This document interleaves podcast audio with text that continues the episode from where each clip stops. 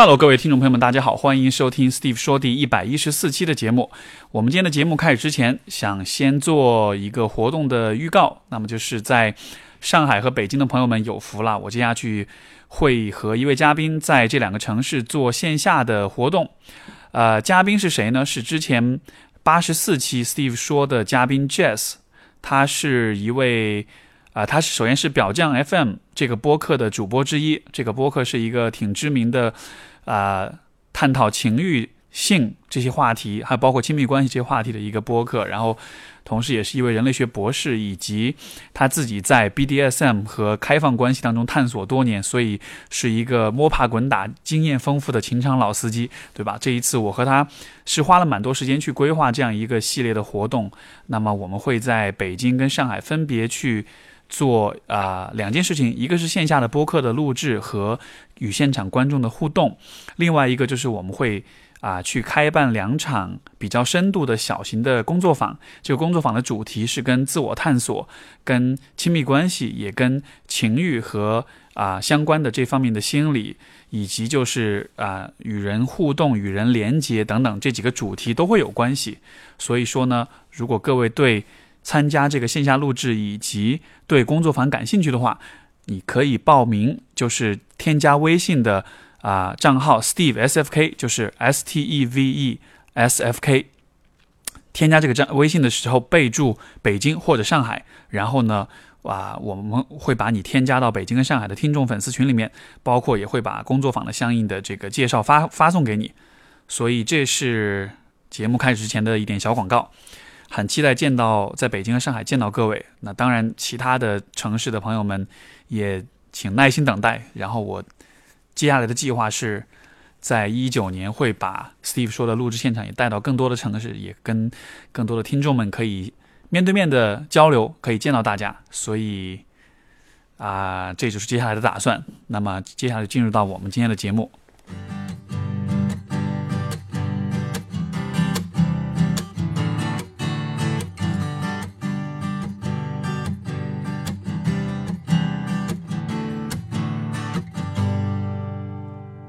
我们今天的嘉宾是，呃，重上节目的我们的老朋友田螺姑娘，她是这个呃书多本美食书籍的作者，然后网红美食家，欢迎回到节目上来。谢谢。我们上次其实聊的。好像也不是很久哈，大概两三个月。上次上次从很感性的角度说了食物的问题。对。上一次之后，有好好好些朋友听完之后，就会觉得还，他们就说那种感觉还蛮意外的，从吃聊到了一个很感性的关于生活、关于情感、关于家家的温馨回忆的。我说我也没有想到，我本来是想跟你聊聊健身聊健身餐的问题的，对。结果我觉得健身餐这个领域其实有点窄。就是容易把它聊窄，对，就到营养学的那个角度嗯，对，而且有时候吃什么这个东西，你不是理智跟情感可以完全控制的。嗯，应该说不是理智可以完全控制的。就是我知道我自己要吃低油低糖的东西，但是对吧？人总有情绪，嗯所以其实不是那么好控制。所以我觉得健康餐这个东西，嗯，我也没有从来没有强迫别人说啊，你一定要吃的稍微。嗯，健康一点啊，稍微瘦一点，有些人也不在乎。我觉得也不符合每个人的情况。你你有研究过，就是比如说，嗯，因为说到健康餐，我我我不知道，就是你，嗯，现在比如说有不同的说法，有些人会觉得少碳水，嗯，有些人觉得是少油，呃，有些人觉得是不要有糖，嗯，就是各种各样的这种。理论，理论或者是包装出来的这种，因为每一个理论形成一套风格，形成一套这个一套一套膳食之后，就会有相应的很多产品出来。嗯，比如说那种就是呃这种这种就是叫什么 keto，就是这个它就是纯没有糖，嗯，然后全是蛋白和呃脂肪为主，它甚至红是吧？对对对对对，没错没错，它鼓励你吃大量的脂脂肪，他认为脂肪是更自然的，就是人。可能更符合也许人的进化，所以你吃了脂肪是完全 OK 的。我我不知道这个你会去做这样的选择吗？我曾经拿自己做过一段时间的实验，是就是我不是特别极端的说我要去吃生酮或吃纯低碳的饮食啊，但是我可能在一个阶段里面，比如一个月，就是你自己身体的一个自然代谢，去选择倾向于某一种状态的一种饮食规律。比如这段时间，我可能把主食全部换成杂粮，然后我甚至用很多比例的红薯、玉米来代替米饭，完全不吃，连面包都不吃，但可能吃一些那种谷物类的，就杂粮的面包，那种很扎实的。那段我觉得状态很好，就是不太容易觉得瞌睡，犯困，嗯，不犯困，对，而且那个在同样的运动强度下，觉得皮脂薄了，就是那一段时间我我的感觉很好，但是我又把那个时间延续一段之后呢，就比如说我再把低碳进行的彻底一点，我甚至可能断两三个礼拜的水果啊什么的，就是这种果糖啊或别的糖我都不吃啊，精米面一点都不吃，特别低碳。然后就会发现女性还是会因为低碳而导致内分泌会有一点失调。啊对对，但是但是我自己会稍微稍微试一下，可是我不是那种很极端的说啊，我我因为听说生酮用这种饮食方式会瘦十斤或者怎么样，就我觉得没有必要。但是我会尝试说哪一种比较适合我，然后我试了之后，我觉得低碳又舒服，但是我又不能那么极端的低碳，我可能在现在的饮食计划里面，我就会一半一半吧。啊，也会隔三差五的吃一点精米面，但是比以前要吃的低碳一点。你觉得就是这种这种怎么说呢？比较现代的这种膳食，嗯会不会有一个问题，就是它可能相对来说会提高你的生活成本，然后提高你的时间，就是准备食物的时间成本。就比如说，如果你你看，就比如说像低碳这个，就其实大家都知道，就是很多人可能都知道，比如说要少吃米面，对吧？少吃这个碳水化合物。但是最方便的，或者是比如说你如果吃外卖，因为我属于那种不像你经常会做饭，我属于那种很多时候我一忙我就就点外卖嘛，然后一点外卖你就发现很难很难有，就是你能够低碳水和外 外卖这个选择之间，你很难去平衡。我如果在外面吃，我可能会去，比如 Seven Eleven 买一些那种全麦面包加白煮蛋，嗯加一些健康的东西，大概会这么做。但是这个成本，我觉得，因为有些人他会炒菜，炒菜的准备时间成本也很高，就不一定哪种时间成本更低。如果是对，但是因为你的话，你看你的工作的一部分或者你的生活一部分就是，你是把就是你的做菜的过程是一个对，对吧？是你很专注一个很必要的一个必须的一个部分。那因为我在想，比如说像对于一个普通的上班族来讲，假设他做菜是一个一周有一两次、两三次嗯。的一那个，那那，比如像欧美那边，他会有很多那种备餐的那种做法嘛？我觉得那种反而会更省时间啊。对，但是，但是我仍然认为这个都不是绝对的啊，它可能是，嗯，其实我我刚刚说这个低碳的这种实验，只是说我做过这样的尝试，我也做过一些高蛋白什么的，特别高蛋白的一种尝试，我觉得不是那么舒服。我自己现在比较倾向的做法就是均衡饮食，就尽量多摄入，这是我觉得比较喜欢的一种方式。嗯就这种方式，它可能跟烹饪技巧、烹饪水平和你在你叫外卖还是自己吃关系不那么大。就是我会希望尽量每天摄入多一多一点的食材，嗯但是我会选择稍微低油低糖，大概就是这样。你有你有听说过就是这种，呃，就就是说现在其实很多不同的食物被包装成那种 super food 那种超级食物，像比如奇亚籽这样的东西，嗯会被神化的对，我觉得很多都是出于营销考虑。啊哈牛油果不是已经被证实了吗？啊哈，对，被证实什么？就是它是出于营销考虑，把它包装成一个非常健康的食品。啊，OK，对，它实际上没有那么的神奇。就是它其实脂肪跟那个热量还是挺高的呀。你要说它真的特别特别健康或者怎么样，你把它放到某一个理论体系里面，也许是成立的，但是你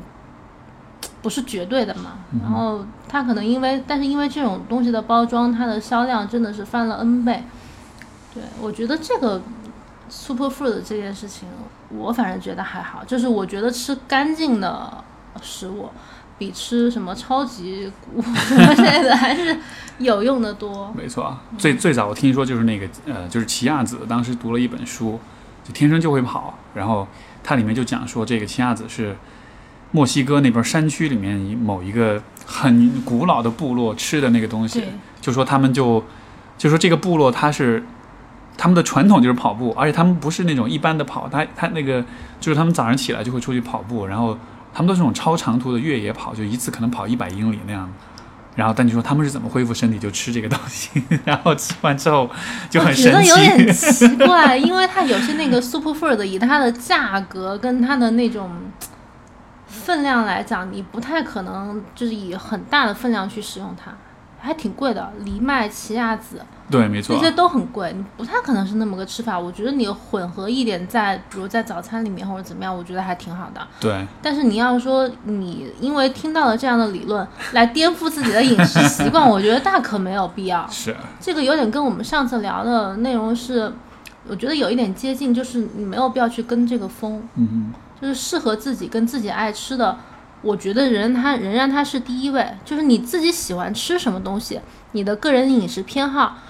这是你顺从自己内心的一一件事情。但是你因为听到了营销号或者听到一些这种风潮，说 super food 才是社会主流，才是应该我们应该选择的方向，然后你就去改变这个，我觉得实在是就是有点本末倒置吧。那会不会说像，因为你看，比如说你会在自己身上做一些实验，就是不同的这种膳食，然后，也许这个实验就它要有一个结果，它要就是是需要时间的，就是需要，嗯我我我一般是这样，我我实验的两个目的，一个是试这种哪种食材到底怎么做好吃，就 super food 我也尝试过很多种，我看它到底要怎么做，因为很多人说藜麦虽然很有名，但是不知道到底要怎么做，我可能藜麦藜麦对要怎么做？它其实煮的时间不能太长，对，要它煮的时间短一点，它有有一点点那个 Q 弹的口感，我觉得会比较好吃。藜麦本来是是哪里？是中东的还是哎是什么地方的？它是它是哪？哦，我忘了，是不是也是南美那边啊？有可能是南美，嗯对，我不是很确定。然后好像现在国内现在藜麦多了很多嘛，我我一方面会尝试到底怎么做好吃，另外一方面就是我起码肉眼感觉它没有觉得它对我的身体造成了那么大的影响，就我可能是在一个很长的时间段里面是的，但是我觉得这个影响没有那种调整什么蛋白质、脂肪和碳水的比例来的影响大。但如果都是我都把这个三种能量来源的这个比例，我调到我自己最喜欢的状态，然后碳水里面我混合一些 super food，混合一些其他我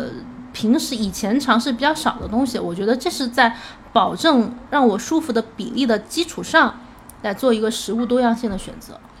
你会通过，比如说，因为我的经验就是关于吃，嗯，我不会特别像你这样很仔细的去看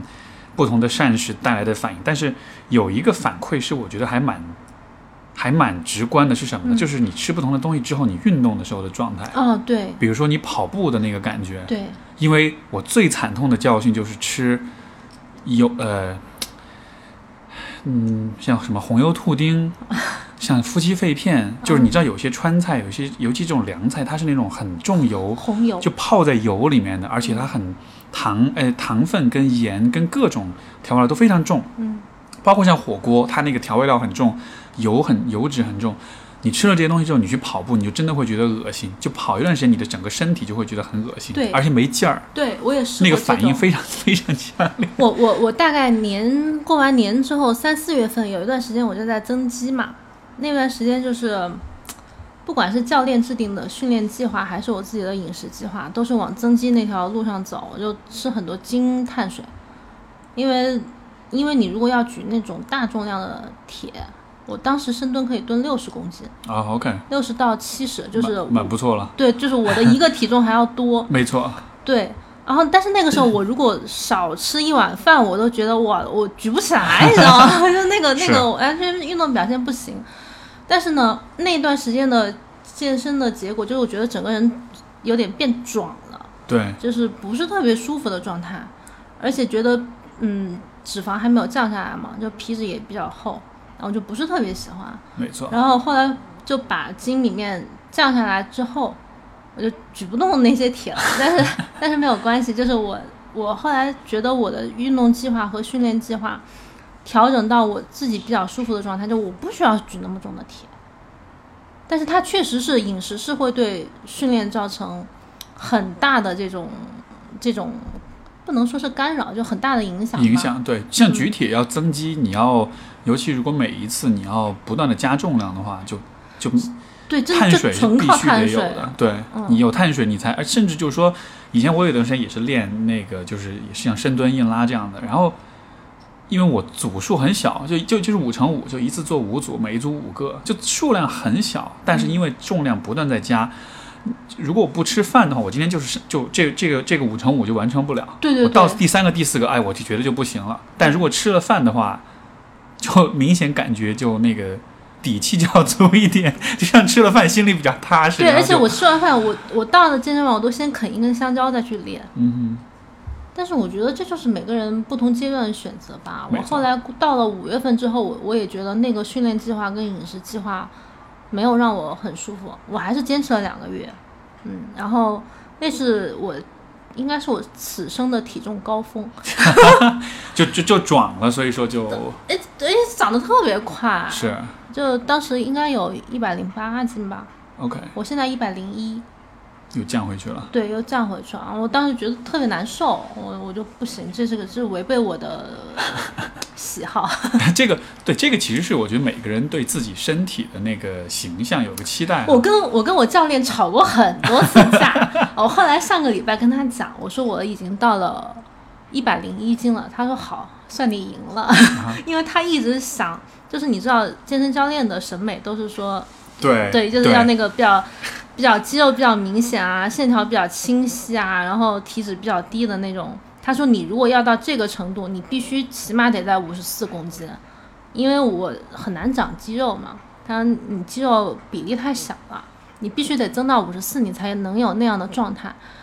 OK，那我当时就觉得我我我也尝试一段时间，我就增，但是我到那个真的到了五十四，我觉得非常难受，我觉得那不是我。嗯哼而且他当时甚至提出了一些奇怪的想法，就是他说你要不要去晒黑一下，因为你皮肤哼，太白美黑，然后这样才能有线条，对对？对，因为他说你太白了，你看明明有线条，但是一拍照那个那个就不清晰。所以所以就是为了拍照才我说我说我说我为什么要美黑？我觉得白皮肤挺好看的。是然后他说：“那你要不要转健身博主？现在健身博主这么流行。”我想说，我又不是很在行这件事情，就是那那那一两个月时间，其实有很多时候我们在彼此磨合，就是他试图说服我，然后我就一直在挣扎，你知道吗？我想说，我干嘛要干这个事情？我说美食博主，OK，我我来健身已经很对得起 对得起我自己的形象了。对，我到底有什么必要要往你们那个那个审美去转？然后后来我跟他说了很多次，彼此交流很多次。然后有时候我还会看他的训练计划，我说你今天干嘛又给我安排这么多大重量的？我说 我今天不能有氧，你知道吗？就是我要那个把那个代谢搞上来。我说我说减减脂，他就老给我安排纯大重量的东西。我我们反复拉锯了两三个月的时间，才把这个东西磨合好，因为。你知道教练有些教练他不是那种说你说是怎样就怎样，他会试图去影响你，或者就是他认为正确的那个方向，他想去引导你。但是我当时就越来越坚定，我想说我不是要干这个事儿啊，就就那一段时间我印象非常深刻，包括饮食和运动计划，就那两三个月之后，我就就基本上是按我自己的想法来了，因为自己还是最终是最了解自己的。没错，因为这个真的取决于你的目标是什么。如果你嗯想做天天发这个发照片的这种运动博主，那你可能需要增肌、线线条啊，然后美黑啊，因为这个其实确实蛮普遍的。我觉得现在好多那种就女生的话，那种美就是那种健身博主都是搞的就会就那个就是上肢腿、屁股都练得特别壮那种的，然后那也是一种风格，但好像不是不太适合我。关键那种不太适合就是日常的对啊，普通人的生活，对啊。它只是好看，但是我觉得不是他那个好看是健身领域中的好看，对，没错，就是你要说真的，大家你让大家来看这个审美的话，百分之九十以上的人，我觉得可能都欣赏不了。关键那比如说你除了就健身房以外，你玩其他的运动吗？不多哎，不多，嗯，因为我我还是大量时间都在写东西啊，OK OK，、嗯比较忙一点。因为因为我觉得这里面有一个点是说，呃，就是你运动健身是为了，一方面当然是美观，为了外形，但是另一方面也涉及到，啊、如果比如说你玩不同的其他的项目的话，它有那种支持跟辅助的作用。比如说你很大块的肌肉，但是，你玩、我们我们说到此处，张小雨同学，请你注意听一下，你那个网球为什么说练到现在 发现腰疼，就是你核心力量不行。我跟你讲，张老师，这个问题你一定要重视，因为很有可能还会影响到一些别的事情。核心力量很重要。对，好好很好，隔着节目隔空喊话了，大家都听见了。Q 了一下张老师，对，哎，是没错，你看这是个很好的例子，就是说，不同的运动项目，其实你可以通过，呃，像力量训练，其实是起到辅助作用，对吧？如果你比如说练大块肌肉的话，你去玩儿相对偏有氧一点的活动，会很辛苦，因为肌肉耗氧量太大。对，你你比如说大块肌肉的人去做一些这种耐力的运动，他反而体力会很差，因为你肌那么多肌肉，你需要很多能量，你很快就对，其实我觉得这个跟饮食多样性是一样的，就是我认为最合理的训练计划一定是你什么都涉猎一点，你爬山可能也有一点，呃你打个羽毛球、打个篮球也有一点，健身房也有一点，就是这样多样性肯定是最好的。但是真的现代人，你可能出于这种条件或者时间的限制，你只能选其中几样。没错。我我现在在健身房，我可能一方面是器械，一方面是有氧，嗯哼，然后我还会打泰拳。哦，OK，、嗯那次感觉怎么样？打泰拳就是属于哦，对，我有看你之前发的视频来着，打靶啊、什么的，对我而且我你拳你拳还蛮快的，我觉我打的得还可以，还可以，还力量还蛮，就其实看得出来你是有做力量训练，对，所以力量是很足的。而且我有时候会中间隔两三个月不打，然后再过去打的时候，教练说你可能那个出拳的力量感又强了，嗯而且核心感会强，因为它不是其实打拳的时候是要核心发力嘛，你不是不是这个手没错这样摆动。然后教练就会认为说你可能过一段时间有一个很大的进步，这样。没错。但是但是你打都是就教练拿着靶，就是喂靶那样打，对嗯吧？，对，我舒服一点。就我我我我个人认为运动起来开心最重要。对吧？啊、那这个这个如果是这样的话，嗯就我觉得就我我下面的这条建议就不适用你了。但是因为你知道现在很多就尤其女生嘛，因为现在嗯大家就都会有那种呃，就是要要要要 empower 自己，要赋权自己，嗯 girl power 那种，然后就就都会去练拳击啊那些什么的，嗯这种像泰拳啊什么的。但是我一直都会有，包括我身边就是练拳的女性朋友，我都一直会跟他们说，就是这种类型的运动，嗯，它真正的精髓或者它真正的那种独特的体验，是当你和别人对打的时候。哦，那我不行哎，因为我很怕别人打到我，你知道吗？但是，但是就是因为首先嗯，你戴了拳套的话，你被打到的时候其实不会很疼，哦，就是它主要的那个主要的冲击不是疼，是你被打到之后你会懵，就是你会脑子一下就一片空白，因为人被打到之后，第一反应因为拳套很厚，其实不会特别疼的感觉，但你就会真的吗？懵，我被打疼过哎，是吗？对，这样不是 那可能对方痛下杀手了你看到的那个卫拳只是一次，就对我平时也会跟教练对打。啊。其实我我拍的那一次只是卫拳，因为对打有有两次他喊的那个口令他自己失误了，然后就打到你了对，就教学失误，啊就！打到我脸上了，这还蛮疼的哎。那个，但他那是靶吧？可能我不知道啊，就也许就是我们两个都都带拳套，都带拳。啊。OK OK，好吧。但是但是就是，我我是我我想表达意思就是说，呃当然这也看人，我觉得不是每一个人都一定有那种、就是那种战斗基因哈。但是我觉得，你像我这种是属于我平时很平和，但是你把我那个地方给我勾引出来了，那个状态是很不一样的。就是当你进入那种你需要跟一个人，虽然你知道这只是演练，就不是真的格斗，但是如果你进入那种状态之后，那种高度的专注跟集中的感觉，然后有一点那种。你知道，这有就就每个人心里面有一点阴暗面，然后这个阴暗面在这一刻找到了一个合理的出口，然后你就进入了一种身心合一的那种内外合一的感我觉我我倒没有这样，但我有一次打拳的时候打哭了，就是那一段时间就是觉得很多事情很不顺嘛。啊 OK，然后那天打拳的时候，因为你知道打拳其实很需要全神贯注，对，否则你下一个指令一错，你就会马上就会被打到。嗯，然后那一天就一直在出错，我就一直在出错。就是教练喊的口令我跟不上，然后我就觉得因为没法集中注意力，对我集中不了，我就一直想到一一直在想一些事情，然后我就打了几个回合之后，我就开始坐在那哭，哇，把教练吓得要死。但是但是那个发泄出去之后还是好好很多。是吧？嗯而且我觉得你还蛮坦诚的，就能够在那样一个场景之下，然后就啊不管了，就哭吧，可能比较熟了跟他，可能是对。但是就这种，我我其实一直都是觉得人，就人其实是应该是有那种呃，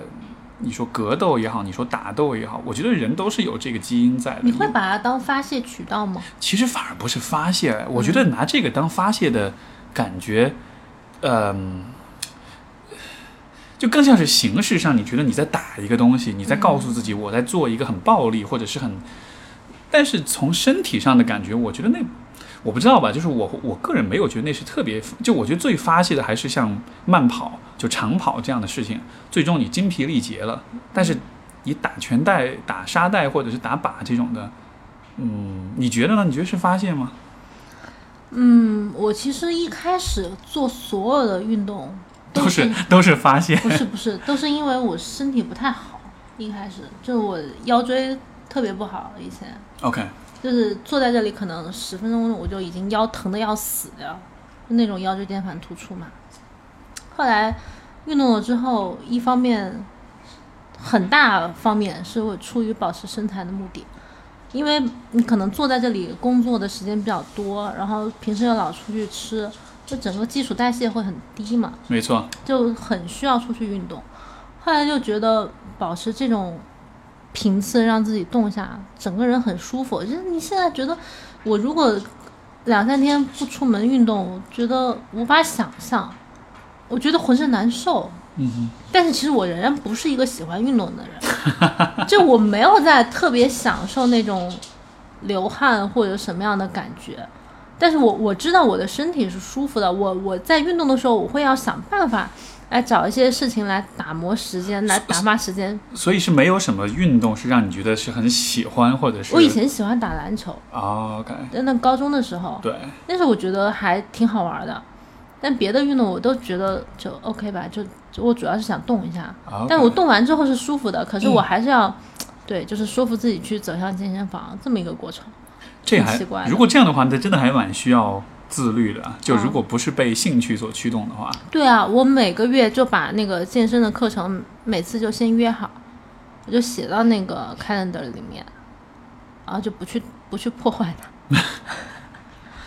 啊、哎我我不喜欢，从小都不喜欢运动。不过就你刚才讲，你说你背会疼什么的，就嗯其实这可能是很多人忽视的一个点，就是就是如果是健身的话，其实背上的肌肉是特别重要的。对啊，就是因为一般人可能练手、练腿、练胸，然后包括腹肌，嗯，但是背上的肌肉小肌肉，而且很少背用跟到。后腰，没错，背跟后腰其实很少练到，但其实它对你整个身体的那个姿态，包括你说这种坐久了会疼。我以前也跟你一样，久坐，因为学生时代天天玩游戏，然后就坐到后来就腰就疼的没法坐那种的。后来练就是像深蹲、硬拉，因为它也会用到，你要保持你身体的那个笔垂就笔直，所以说会会会用到这一块的肌肉。后来再也没疼过，对啊我觉得特别神奇。对我也是。对我以前有一段时间自己刚刚开始健身的时候，我就每天在家练腰腹，对，就恨不得只练腰腹，你知道吗？女生你你觉得就是腰腹是全天下最重要的部位，没错，然后我 那个什么叫做有一个有个什么腹肌撕裂者，腹肌啊，我可以腿上绑沙袋，然后做两组哦，真的呀？啊。，Holy，两组沙袋，哇，好吧，对啊，因为我觉得，因为腰腹其实很容易练，啊也你对也对。你稍微你稍微频繁练一下，它就很有，很它又很快能恢复。它那个一它一组有十六个也不多少个动作，得做个快半小时吧，好像没有十几分钟吧，十几分钟啊。啊。OK，我有做过那个，那还蛮难的那个。但是你多做几次之后，它就容易了。嗯，所以后来我我有一段时间，我就觉得哇，这个是真的太重要了，我就恨不得只练那个。但后来那是那是我自己在家自己练的一个阶段。后来自己去健身房了，就跟跟着私教练的话，他不可能让你只练腰腹，他一定是全面的给你安排训练计划。然后我就跟他说我腰特别疼，我在前面一段时间，他给我安排安排了很多那种比较初级的锻炼后腰和背的动作，包括你其实所谓的腰疼，你也不是只练后腰就可以了嘛，对你其实背什么的，整个肌肉都要提起来。我觉得哇，舒服好多啊！没错，就是这种久坐的人，那个那个感觉非常非常明显，你一下整个人都展开了一样。我觉得那个时候开始，才让我觉得说健身可能是一个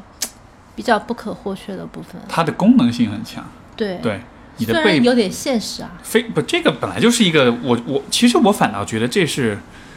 有现实意义了。对，就是这其实是最能反映人，因为人本来就是目标性动物，我们做的任何事情都是很具有目标性的。但是就对有很多事情的目标是那种你投入时间精力，你不一定能得到那个结果。嗯，但是运动是极少数的几个，你只要投入就会收获，而且你的投入跟收获是几乎是成正比的一个一个事情。像比如说像你练背的话，它就是会把你的脊柱给你拉直，它就是会让你的坐姿、站姿就都变得比较健康，然后你你的背痛、腰痛它就是会消失。这个就对，只要你这么做，你一定得这个结果，因为你想，比如说我们。挣钱也好，对吧？我那职场上拼搏，他有的时候遇到一个傻逼老板什么的，说不定你就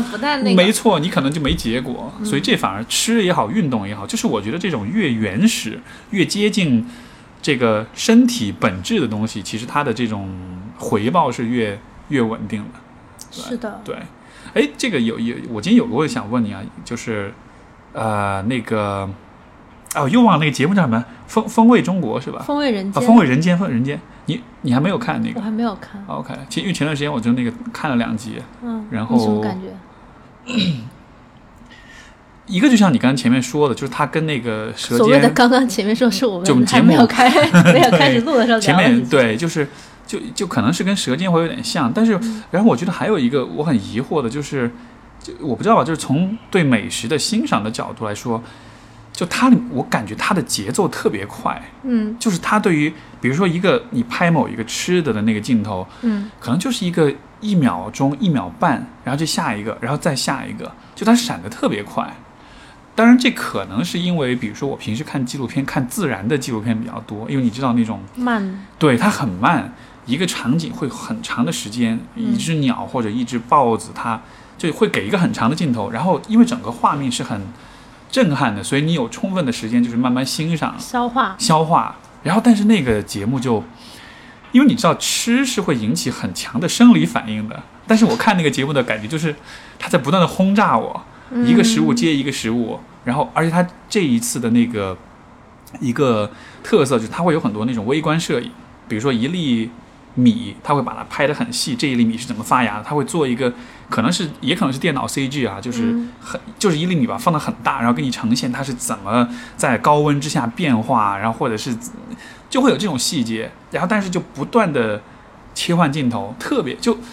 我觉得看得很累吗？对，就会让你觉得他们生怕观众无聊，你懂我意思吗？你这个感觉虽然我还没有看，但是我的感觉一方面可能是因为怕现在观众没耐心，对，就是他没有耐心，就是在很长的一个那个片段里面看不到大量的信息，怕观众会流失。另外一方面，有可能是技术的技术和设备的一些改进，就是让它有了这种，比如你看一粒米的那个变化的过程，有这个看到的可能。嗯第三个可能看它现在的定位，因为我觉得他现在这一部《风味人间》，虽然我没有看，但是我看到他顾问请了很多科学顾问，他可能在试图在这方面发力。哼，啊，然后一个一个猜测，从科普的嗯，他可能让别人看到这种科学过程演变到底大概是怎样的，因为他科学顾问请了很多那个果壳和松科学松鼠会的人，明白，它里面是有比较多，就是包括从历史的角度讲食物的演变啦。因为它这一期我觉得，相比于《舌尖》的话，因为《舌尖》是讲中国嘛，它这一期其实讲了很多讲世界，世界的，对，包括像有一期讲这个米面主食，它讲到伊朗，讲到中东，讲到法国，然后呃，就不同几个地区他们的就做一种对比，横向对比，就是其实大家做法都很相似，因为那个嗯谷物曾经历史上其实这几个地方都有，所以可能发展出非常相似的那种食物加工的，就可能在这个方面是有点嗯。对，但是就只是纯粹从欣赏的角度来说呢，就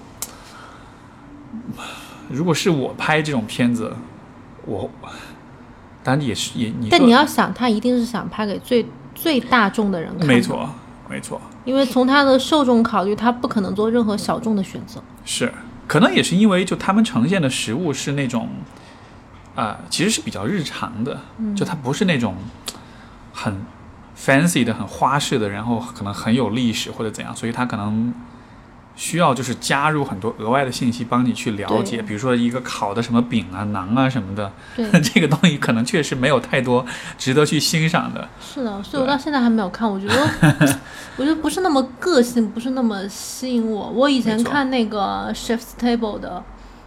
某几集，我觉得对我很有启发。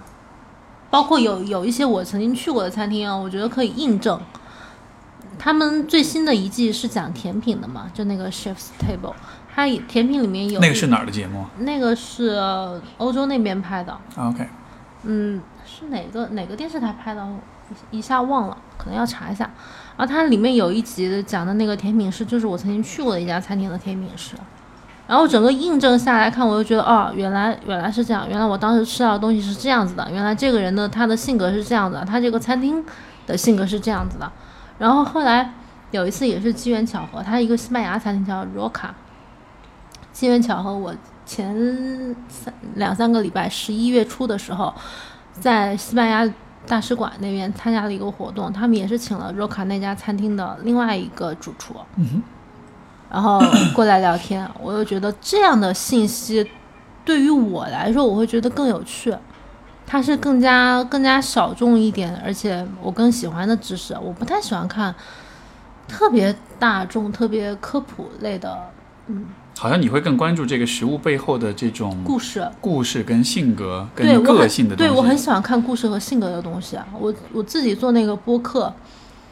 那个博客现在感觉做的怎么样？十十来期了，十几期实践、美食的食，看见的见，对，就是那个我也是，我们也是从来不太聊食物的味道，我们可能最多说这个是好吃的，那个是不大好吃的。对，我们不太聊食物的味道，我们每次也是希望聊食物背后的故事是怎么样，可能分析说这家餐厅是如何，这个这个餐厅的主厨又是如何，和其他餐厅比起来它又是如何，所以这个能否理解像是美食圈的八卦节目？也不是很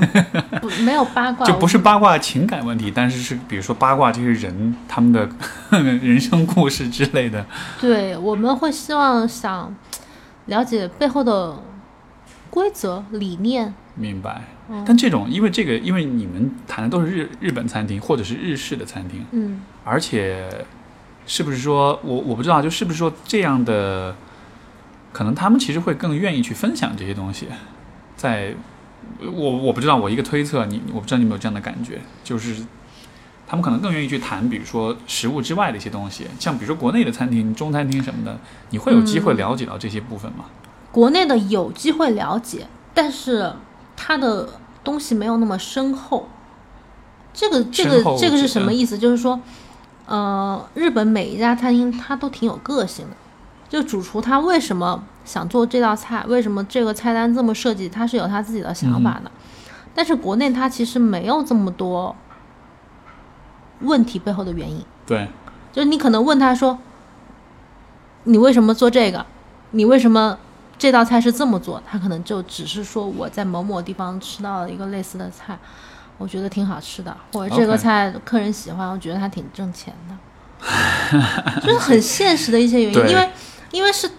这个国内的很多主厨他没有拔高到那个份儿上，需要把门关上吗？啊，没事没事，这个 OK 的，就是他自己没有那么多思考，所以你问他你是问不出来东西的。我明白。所以《风味人间 》其实他永远不可能拍成 Chef's Table，因为他可以找到有想法的主厨，和餐厅就没有那么多。没错这，个可能有一点得罪人，待会儿讲。但是反正就是这个意，思。但是但是我觉得我很认同，因为可能本来像呃像包括像这个就是《舌尖》的话，它其实主要讲的是一些就。是他还是很大众，他没有没有没有那么多思考的东西，他是他是把已经呈现出来的东西，他给你概括成一个规则，但是你要你要问号，你要思考，你要拷问他往哲学和美学层次上去提问的话，他是没有的。我觉得像比如说像这个风味这一这这这几期节目，我看到他也有一些故事，他的故事更多的是，因为他看的都是一些人，就是人间嘛，就是一些对比较日常的一些食物，但是这些食物只是说它代表的是，呃，这个人和呃这个环境之间的一种关系，就这呢也是一种故事，它可能不是一种人文色彩那么重的故事，它更像是一种人跟自然关系，像比如说。呃，比如说有有一集，它当中有讲到，在这个是四川的，呃、是哪里我忘了，就是他们去就讲一对夫妻，他们在竹林里去采那种新鲜的笋，嗯然后这个笋有很多的做法，然后你就会看到它更多呈现是这个他们的生活方式，就是每年到了这个时候，我们会去深山里面花几天的时间，带上一些干粮在这里面去采那个笋，然后呢，这个环境，这个人放在这里，他们披着这个呃斗篷，然后在小雨当中采摘，然后他们的生活方式就是这样的，就这个可能是他侧重的部分，但是你说。对，他其实不是从美食的角度，他只是从生活饮食的角度，嗯从日常饮食的角度，他看的可能更多的是生人跟自然之间关系。我觉得好像侧重这个多一点。对但是你说美食，其实就上升到一个，我们解决了温饱之后，我们要要把食物更多的作为一种美食，从一种欣赏的一种艺术化的角度来看。这个时候，可能也许人的个性的东西或者审美的东西会更多一点。对，我我我上次在那个西班牙大使馆听 Roca 的，他们因为他们是三兄弟的一个餐厅，听他们家老二负责侍酒的一位过来聊天，他会讲他们这个餐厅的运营 理念跟菜单是怎么设计。他可能设计一个菜，他会需要去走访包括心理学家，或者嗯，可能某些某些科学家，就是生生物类或者是医学类的一些科学家，还有包括嗅觉、包括味觉，他去怎么样去做这件事情，我会觉得它是一个科学创造。嗯哼它比如说，我要唤醒你的记忆，是你你小时候有没有玩过那种刚刚淋过雨的土的那个那个泥巴的那个味道？啊你你脑海里面一定有那个味道，尤其是在树林里面的那种湿哒哒的泥土的那个 苔藓味儿。对，如果国内的餐厅，你如果要呈现这个东西，它可能会弄一把土，或者我想象不出来它会呈现这个东西啊。嗯，但是他们的呈现方式怎么样？他用一个那个机器，把那种雨后淋过的土放到放到机器里面，然后把那个气味萃取出来。萃取出出来之后，他用一种很分子的方式再把它弄到一道菜上。你真的，一打开那道菜，你就会有身临其境的感觉。这其实就像我们上次上一期我们的就上次我们的对话里面讲到，食物好像就是关于记忆的，对的，它在很大程度上是是是重新对激活你的他来很多，激活这个记忆的方式就会是就很特别，而且很很生动的感觉。对，就更加更高级一点吧，用一个很俗气的词。但是我觉得更科更科学的手段，嗯而且是更更真实的一种手段。对，嗯，我觉得这个也还挺有意思的。我这一两年基本上会看很多这方面的东西啊。可能我我包括我现在有时候写一些美食的评论的文章，就餐厅的食评的文章，我也不太不太愿意总是从口味上来评论。我会在想这个餐厅的主厨到底在想什么，他为什么要那么干？就是有一种会去思考他那种嗯这个心理学上有什么特别的词儿吗？就 是就是，我不是只是想说你把这个味道做出来了你就厉害，我觉得、嗯我觉得你有自己的一套个人哲学更厉害。这个我觉得有没有可能就有点像什么呢？就比如说，就因为首先就是情绪对于人的认知的影响是非常大的，嗯这种影响可能是大到我们自己都想象不到的。所以我觉得能够调动人的情绪，就味觉上的享受，比如说食材本身它的味道。它在一定程度上是，比如说吃的好吃的东西，你会开心，而开心了之后，你对这个餐厅就会有更好的印象，就这个是很直白的。但是我觉得人们的情绪的变化，一方面是食材本身，另一方面像你所说的这些因素，嗯个性也好，环境也好，它所这个就有点像什么呢？比如说同一道菜，你在一个餐厅里吃和你在你的外婆家吃，嗯就假设味道是完全一样的，但是主观上来说，你会觉得你外婆做的更好吃一些。因为你在这个环境里，所以你的你在情感上的那种反应，就包括这个环境也好，包括你的外婆她在做也好，她给你端上来也好，你们吃的同时有发生的一些对话交流也好，就那所有这一切都是会冲影响到你的情感的，而你的情感反应会影响你的认知，你的认知反过来会让你对这道菜就做出一个判断。跟餐厅里完全不一样的一个这一个可能。就是他在什么环境下适合什么样的情感吧。没错，因为我在餐厅里，我可能是会需要有一种享受、享受的态度，很放松的态度。没错，而且而且而且，我觉得如果比如说你对一个餐厅，因为因为你讲这个很很有意思，我觉得，嗯，我举个例子，比如说很多呃有些体育赛事的营销，嗯然后呃这个通过研究就会发现。两种选择，一种选择是你告诉观众这个比赛有多么多么好看，嗯他曾经有过多么辉煌的成就，比如这个队伍或者这个选手曾经有多么多么的厉害。另一种营销方式是你跟大家呈现这个运动员的生活，他的故事，嗯，他平时是怎么训练的，他平时是怎么，比如跟他的家人啦这种，算不算是进入式的？就是对，就是就是说，他其实是在就是后一种。呃，更个人化、更故事化的营销，你会发现它对于人们对这个赛事的关注是提升的那个效果是非常非常好的。嗯因为因为当你知道了，比如说一个物件或者是一个运动，包括一种食物它背后的故事之后，因为人，我觉得就说人是，我们都是所谓的就是 narrative beings，我们都是这种叙事的生物。我们对于世界的了解是通过故事来进行。我觉得就是你把他背后的东西跟他讲的话，他自己形成的观点是会更立体。没错，就是我告诉你这家餐厅很好吃，你可能印象就是说哦，田螺说它好吃。对，但是我如果跟他说，我觉得他背后做了什么事情，或者是，嗯，我在纵向、横向对比之后，我觉得他是如何，呃，事实又是如何，就给你很多照片和告诉你我的对比的结果，那你形成的印象就是更立体的。没错，没错。就像比如说，呃又举个例子，比如说，我跟你说这道菜的食材，呃，是需要花五个时间，呃，五个小时的时间来准备和购买的。相比于说，这个食材是我在今天早上九点钟，呃，不是今天早上五点钟去排队排了五个小时给你买来的，就是从事实的层面，你是在描述完全一样的东西。对，但是你的后后者感觉后者比较丰 满。没错，就你明显会感觉，哦，是这样的，然后就是这个故事会给你带来一种情绪的反应。我有时候跟别人说我做了一个菜，比如我以前做一个那个一个菜干蒸五花肉，我会说我说这个菜干可能它要选什么样的菜干，一般是怎么样晒的，所以这样做出来的很香。然后五花肉要要带皮的，要蒸多久？嗯然后你说完之后，别人就会啊很丰满，就是我知道哦，我知道为什么这么好吃，就有这种感觉。没错其实美食是很需要这样立体的印象。是，所以这样子来说，就比如说像一个餐厅，它能够提供更丰富的故事或者背景或但。是你说的故事，很多餐厅现在也也有点滥用嘛，啊，对，就那种什么呃品牌的那种，啊、那种营销故事就是谁谁辞职多少年了多少前怎么，着？对，二十年前的什么风味什么，那因为不真诚，我觉得，因嗯为他你知道他只是为了嗯，为了营销而为了营销而营销。像那个你怎么就怎么看？就是那个老干妈，她的这个，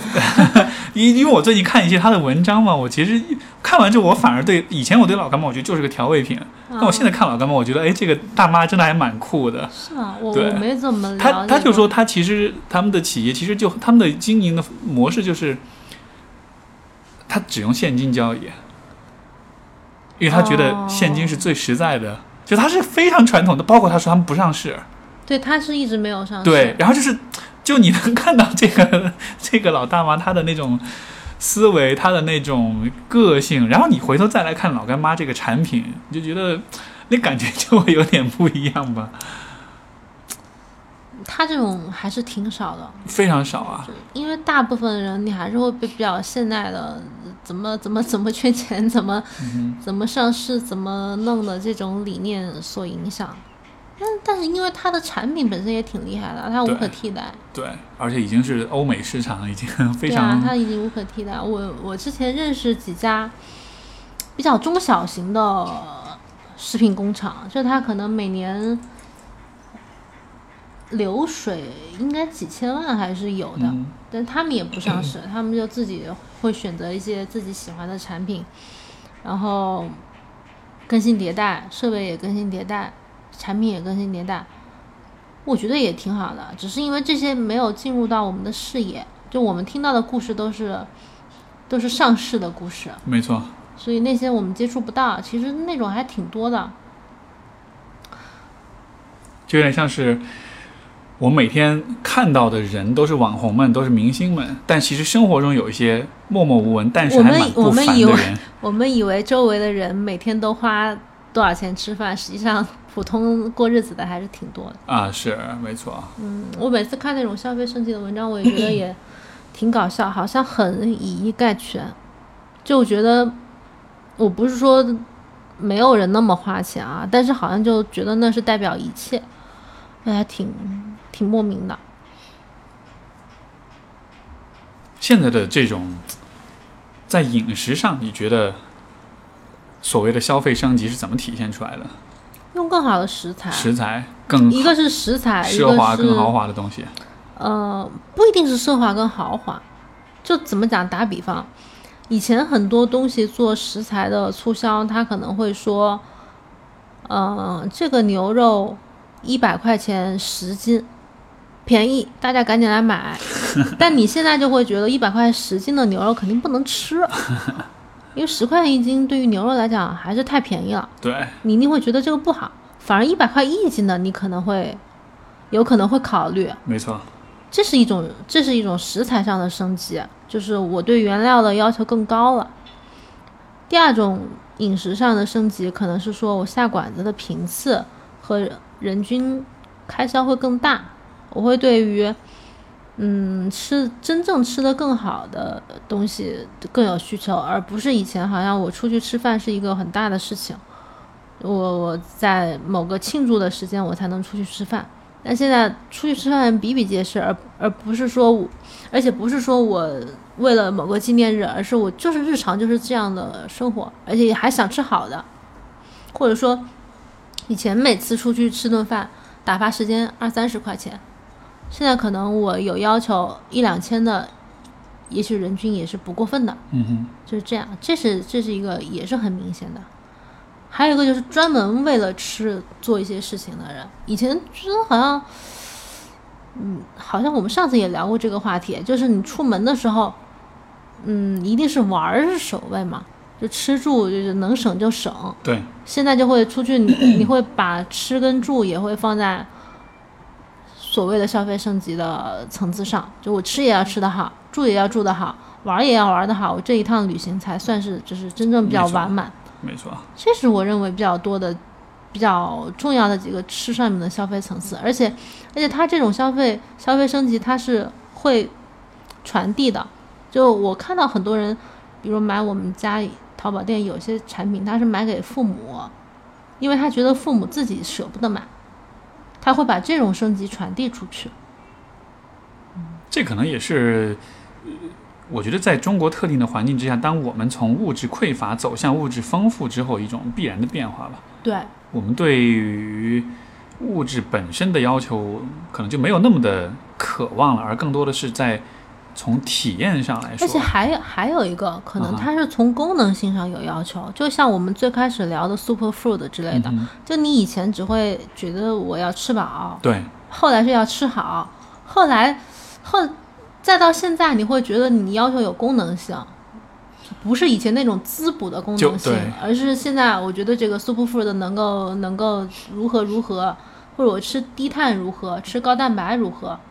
他会人对这种有要求的时候，我觉得是更升级的。嗯哼。当你说到功能性，我你知道我想到什么吗？我我以嗯为你想说的是那种社会功能，就是那种像脑白金这样的哦，产品。没有没有没有，没有 还有补血补铁什么之类不不不，不是不是脑白金，你你知道吗？脑白金的意义不是在于它本身，脑白金说白了就是褪黑素，啊，帮老年人睡眠，所以就宣称是什么对脑子有好处。其实脑白金的，就它真正的价值是在于你大量的营销了之后，会让三四线或者是地级市的这种小务工进城务工人员在春节，他为什么说过年对？因为你送礼，你如果送一个大家都知道的东西，就会显得很有面儿。啊，就说这个才是它真正的意义所在。这个东西本身没有太大的价值，它的价值更多是在社会层面。哦你送的是一个，你想他那个洗脑的那个，送礼广告文对，过过今年过节不收礼，这个很有道理。对，他就是通过这种方式让你觉得这是一个你过节一定要送的东西，而这样子的话，每一个每所有的这些，比如说这种外外出务工的这种打工者，他回家他拎两两盒脑白金回去，老年人也看过这个广告，他也知道要哎，送。那，你说有一些那种酒，就是大家就会把它的社会意义等同于就是哎，对，但这就是我觉得这就是营销的一部分啊，就是你给它附加了很多其实跟它的实际功能无关的东西这。个我我倒不认为它是消费升级，我认为这就是一种营销，因为它不是那个发自内心的，你觉得你需要这个东西，没错因，为没有人会发自内心的觉得自己需要装逼吧，对吧？对，而是我发自内心的觉得我要吃点好的，这种才叫升级。所以 那种社会意义的，我们可以就不 care 哎呃，你怎么看人造肉这个东西？啊。这个东西，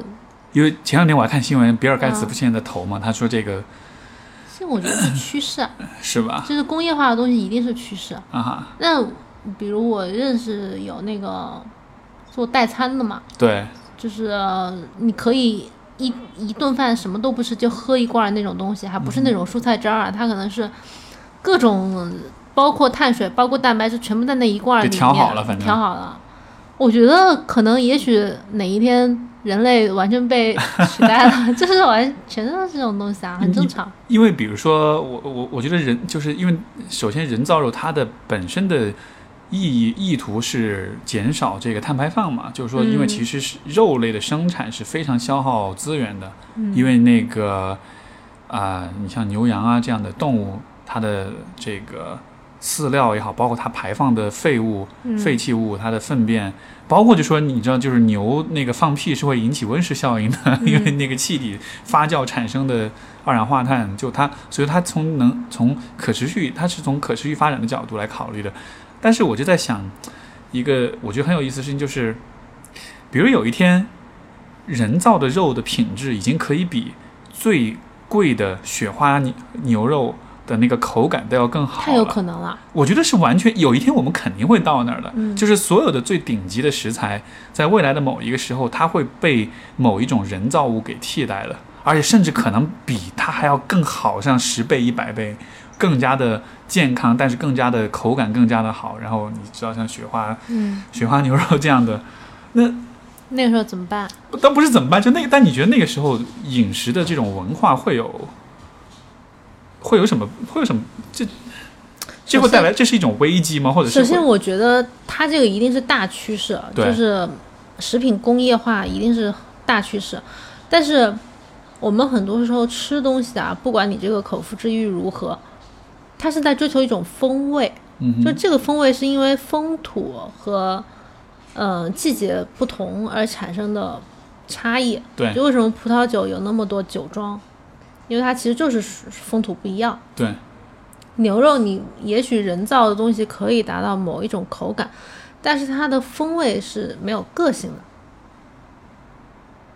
它可能它一批出来的东西都是一样的，就是我们我们比如我在日本吃和牛，我可能在不同的城市吃到和牛，它的风味会有些微的差异。我觉得这个是不一样的。当你追求风味，跟你追求这个口感，它它以风味一定不在食品工业化的这个链条上，。但这会不会是其实还是极少数的对这个还是少数人才能够？是的，因为你要问我，我觉得这吃得出来吗？我觉得牛肉就也许也许这种以后那个自然的、自然长成的肉会比工业的肉要贵 N 倍吧，因为因为太生产者，越来越少了，太少了。对，反而就成了就像是大规模生产和手工对，手工打造的产品那个价值。这个也没有办法。嗯，但是我我确实我觉得可能是这样。为什么在美国那边，可能大家对于有机食品、有机食品比真正的比外面卖的超市卖的普通食品贵那么多？然后很多甚至米其林三星餐厅，它也就是自己 farm to table，它在后院儿开一片儿菜地来自己种植，然后那种还卖的很贵，跟东北大拌菜一样。但是他们很受欢迎，为什么？因为他们其实就是在追求这种原原食物原来的样子。像有机食品这种，是它它真的就我觉得这个是一个又是包装跟营销吗水比？较深的一个东西，不是说否认所有的有机食品，嗯但是当它没有一个规范的时候，其实没有太大必要讨论。对吧？嗯，我以前有的时候你除非你你已经有一整套规范，对说有机食品是怎么样，符合某个标准才能叫有机食品，然后你去认证这些东西，我觉得还稍微靠谱一点吧。国内现在有这样的标准吗？国内的好像据我所知还不是很完善，因为有的时候去超市买菜什么，你可以看到就普通的菜有机，随便蔬菜。在标，感觉。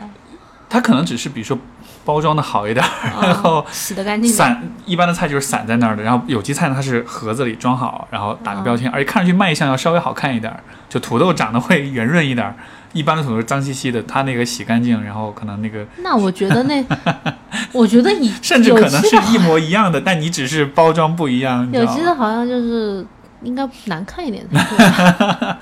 啊，对，也是啊，好看的话，其实可能反而是说明是刻意栽培过，或者是啊嗯那反正这个我不是特别在意。现在，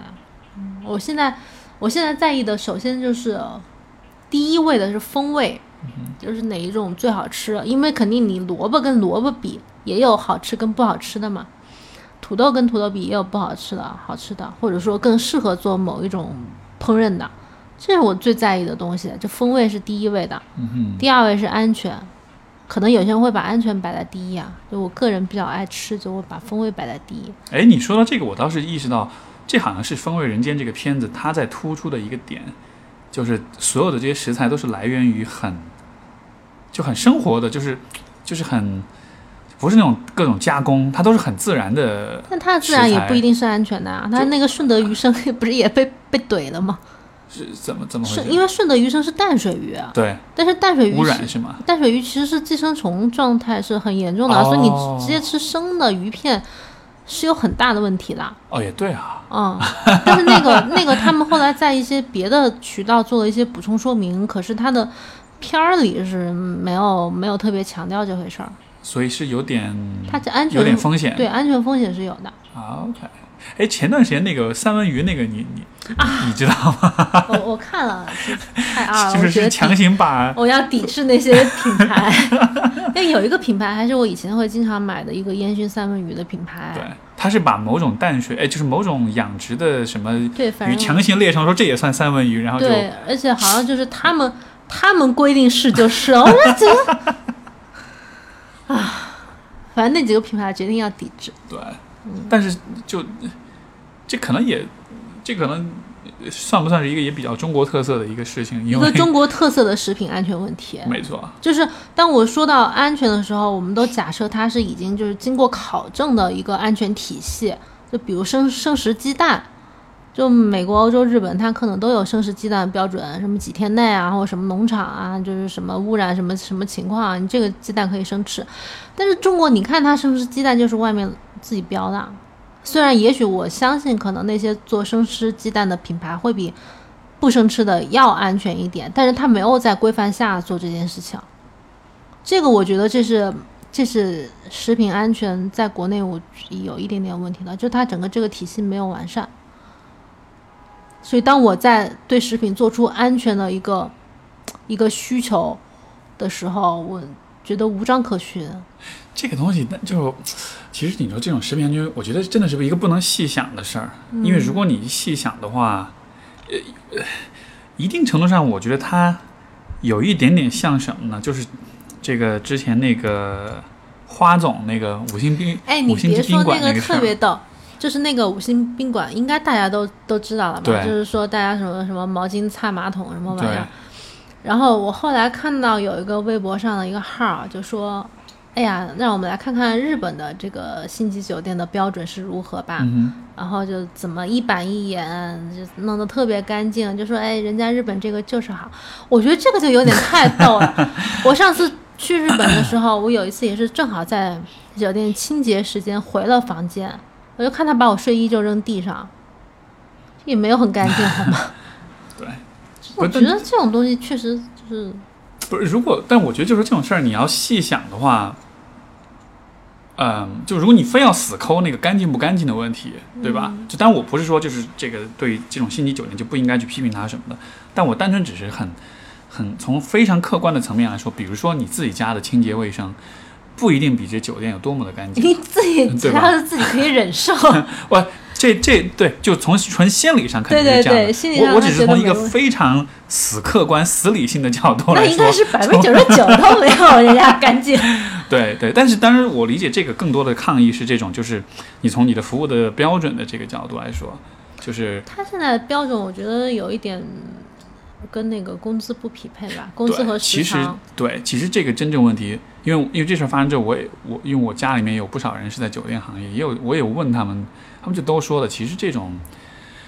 你想这种一般 housekeeping 这种清就是这种这种清洁员对他其实他就那么点儿收入，你得那么使劲的干活，然后你。而且本来酒店行业人的这个就是人员流失率非常非常的高，就很多人做一段时间他做不了，因为你挣钱也挣得少，也没什么前途，啊没什么空间。他工作量也大。对，现在本来这个你去做其他很多行业，人力成本其实也挺高的。其实我觉得有时候特别逗，就是当我们说服务行业或者比如外卖、外卖小哥、那个快递小哥态度不好的时候，他其实就是想他现在整个这个嗯收入水平、教育水平跟他的这个工种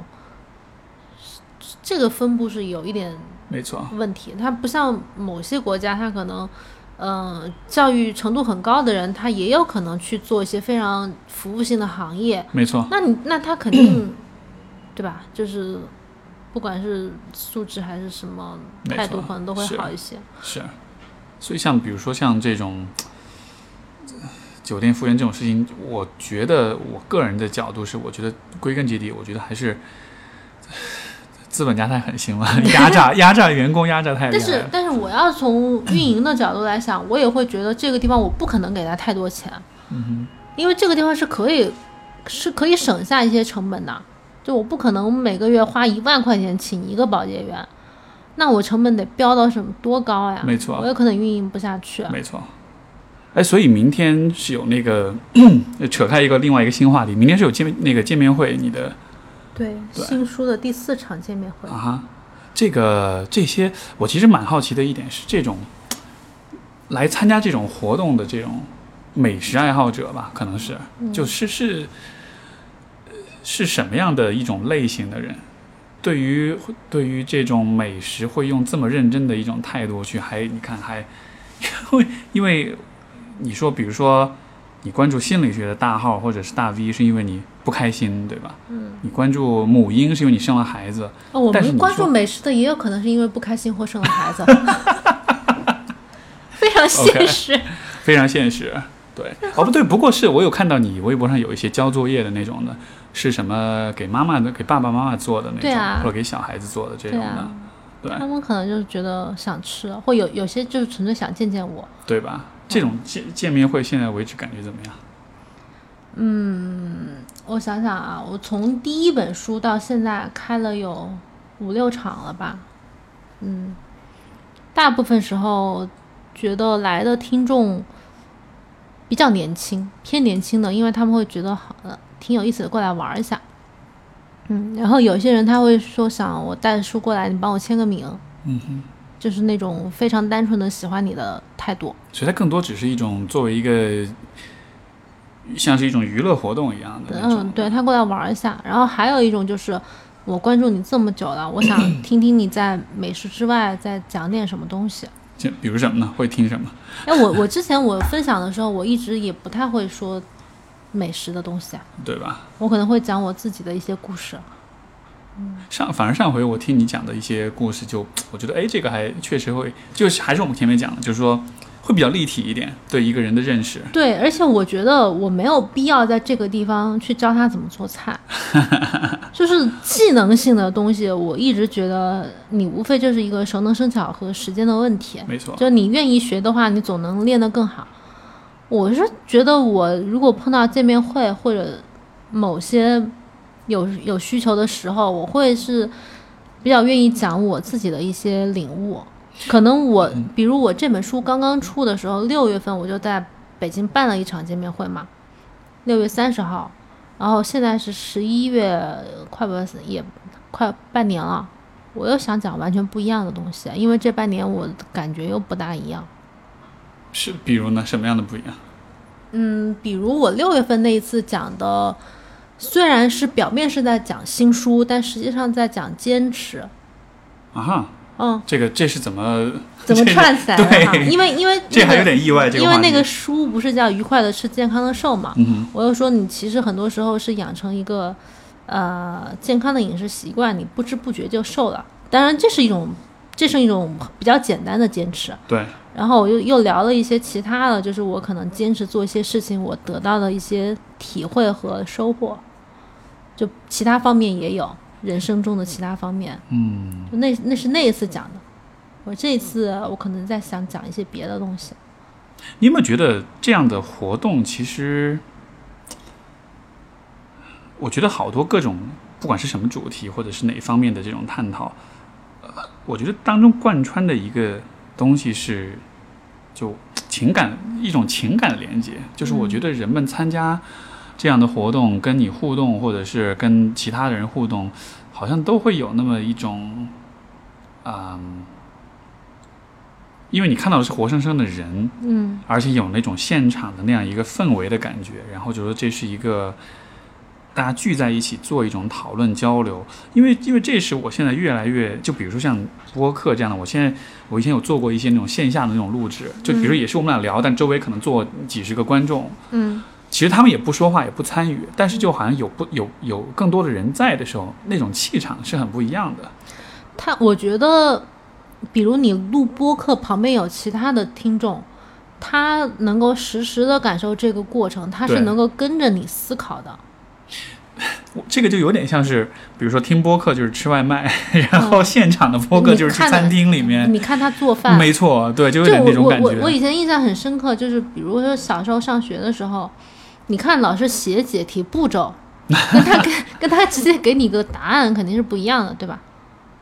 所以嗯很所以很多高级的餐厅会把厨师那个厨房开放，你会坐一排，你能看见它里面在做什么。对，我反正我还挺喜欢那种思考过程的。嗯哼，我觉得我有些读者也很喜欢，因为他们会说，他们用比较好听的话说是说你煲的鸡汤不是那么就不恶心，然后还挺好喝的。那他会觉得你这种把你自己想的过程啊，不管是对于餐厅的评论啊，还是你人生中的某一个态度，或者是你是学花学茶的这种一些思考，你把这个过程讲出来，他觉得他可以感受到的东西会比较立体、比较深刻。这个你觉得和你的就是比如说个性跟脾气会有关系吗？因为的确你这么说，我的印象是你确实是那种就是会比较，嗯，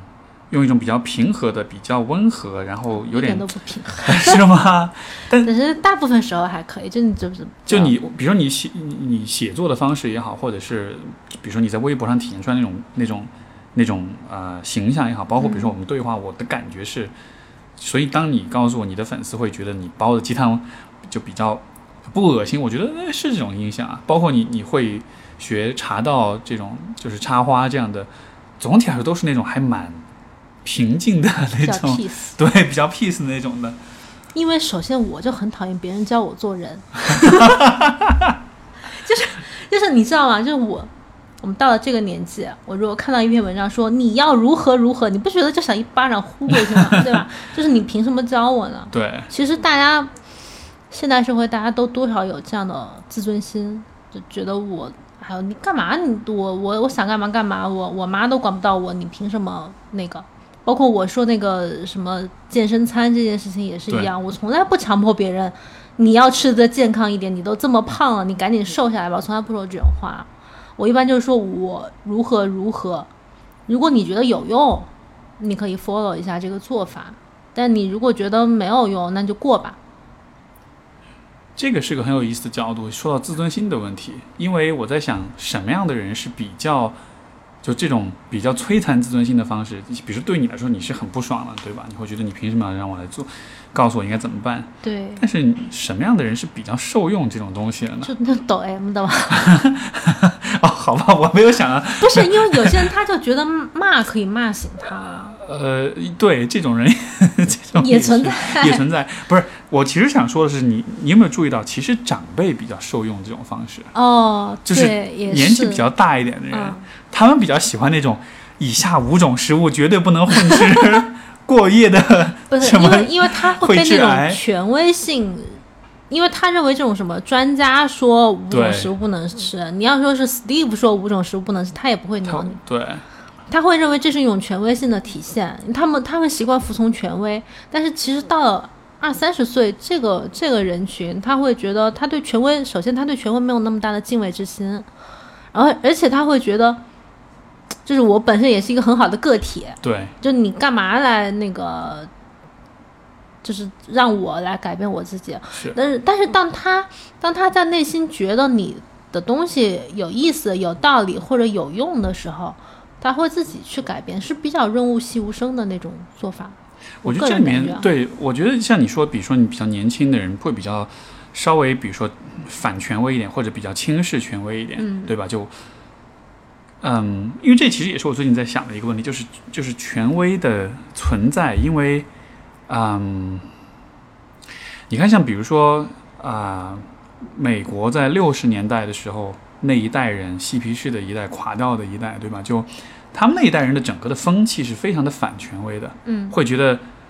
很反建制、很反成人、成年人反权威，就觉得大成年人、大人是不可信任的，他们是很糟糕、很很愚蠢、很傻逼的。这一代人长大了之后，他们做了父就就 baby boomers 做了父母之后，然后他们在对待孩子的时候，然后唉就至至我至少在北美吧，我觉得现在普遍一种比较普遍的一种就是亲子教育的一种文化，就是对孩子其实是过度的放纵的，就说会觉得孩子是自由成长吗？对，是很强调所谓自由成长，很强调就是说，孩子的本性是纯洁的，是天真的，然后是完美的，然后他们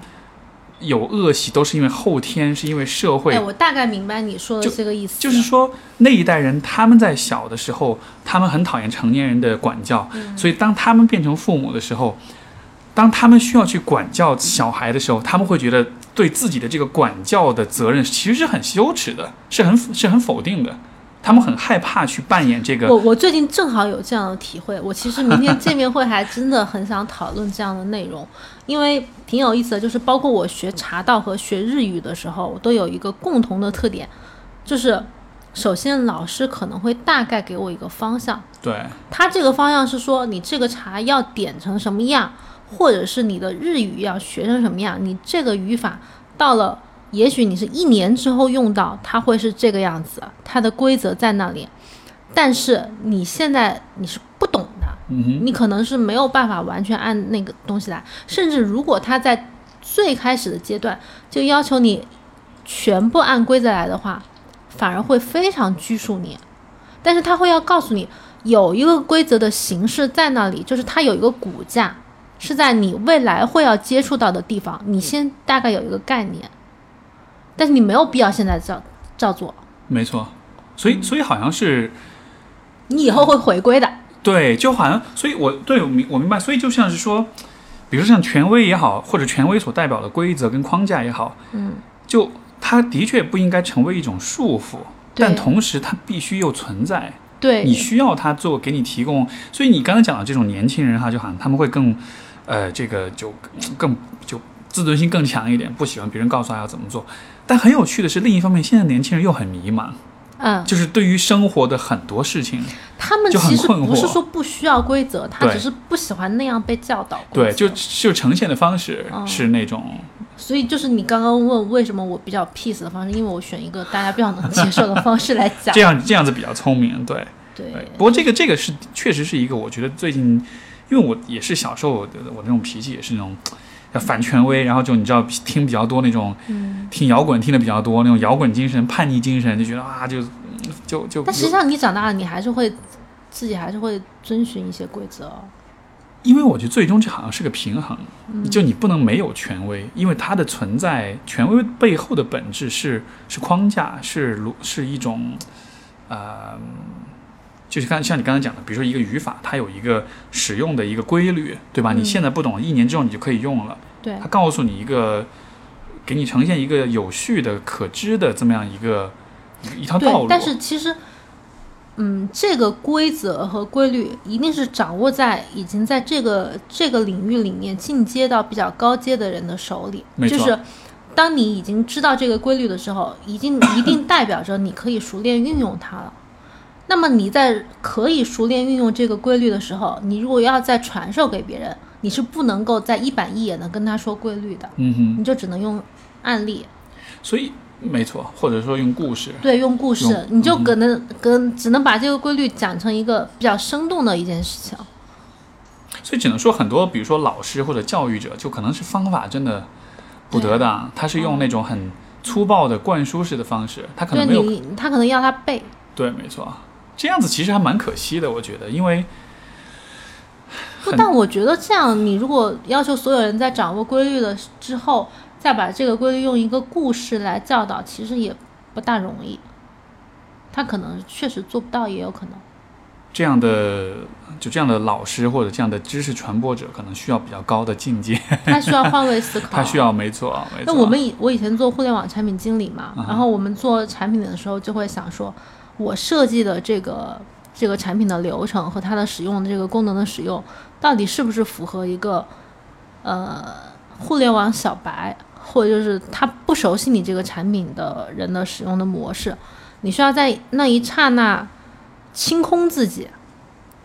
来尝试到底这样是不是 OK 的。这个能力很难的，非常难，你要因为你要能够站在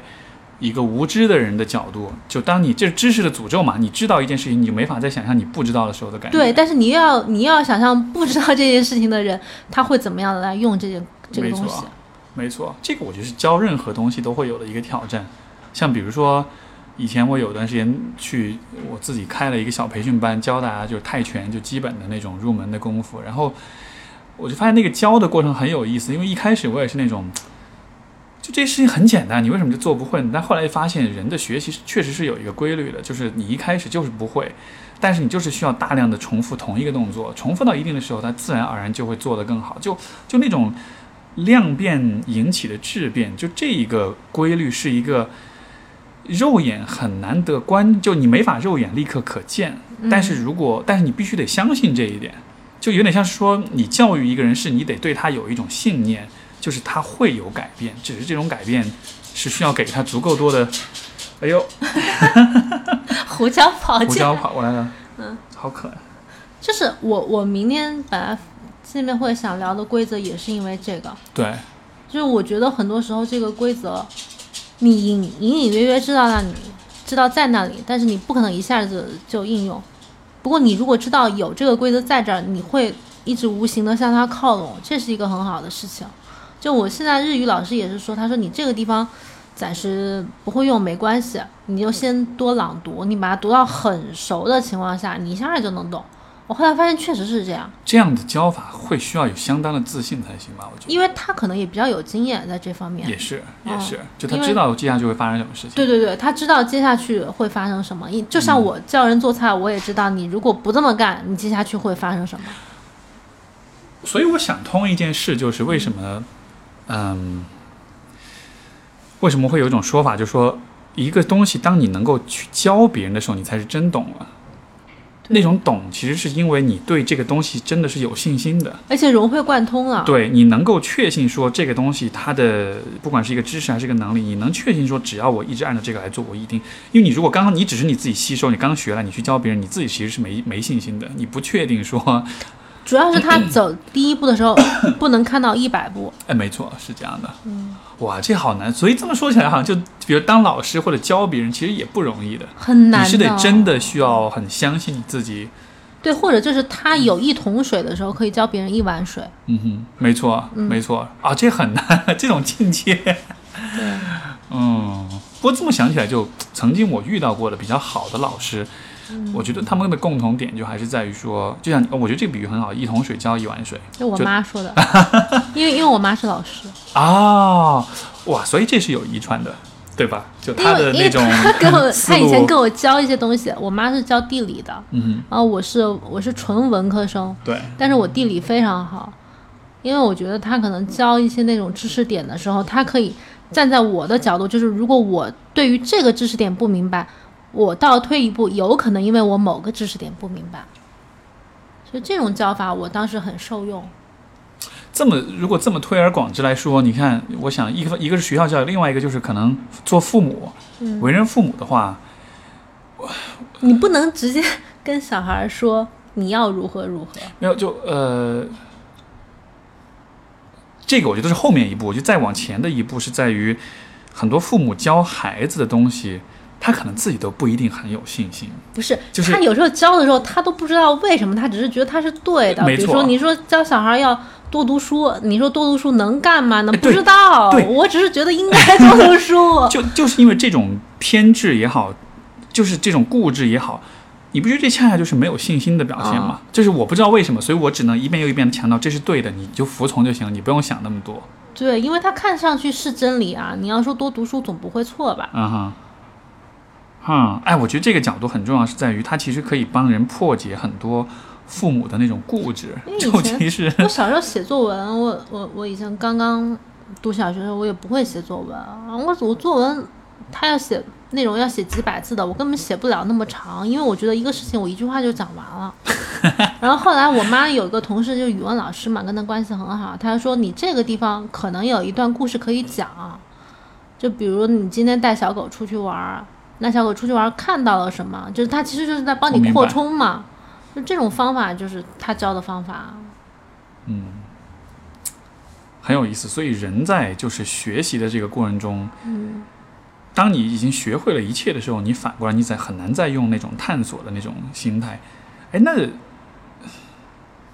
比如说当你在写美食的问题的时候，你会遇到这样的问题吗？我会啊，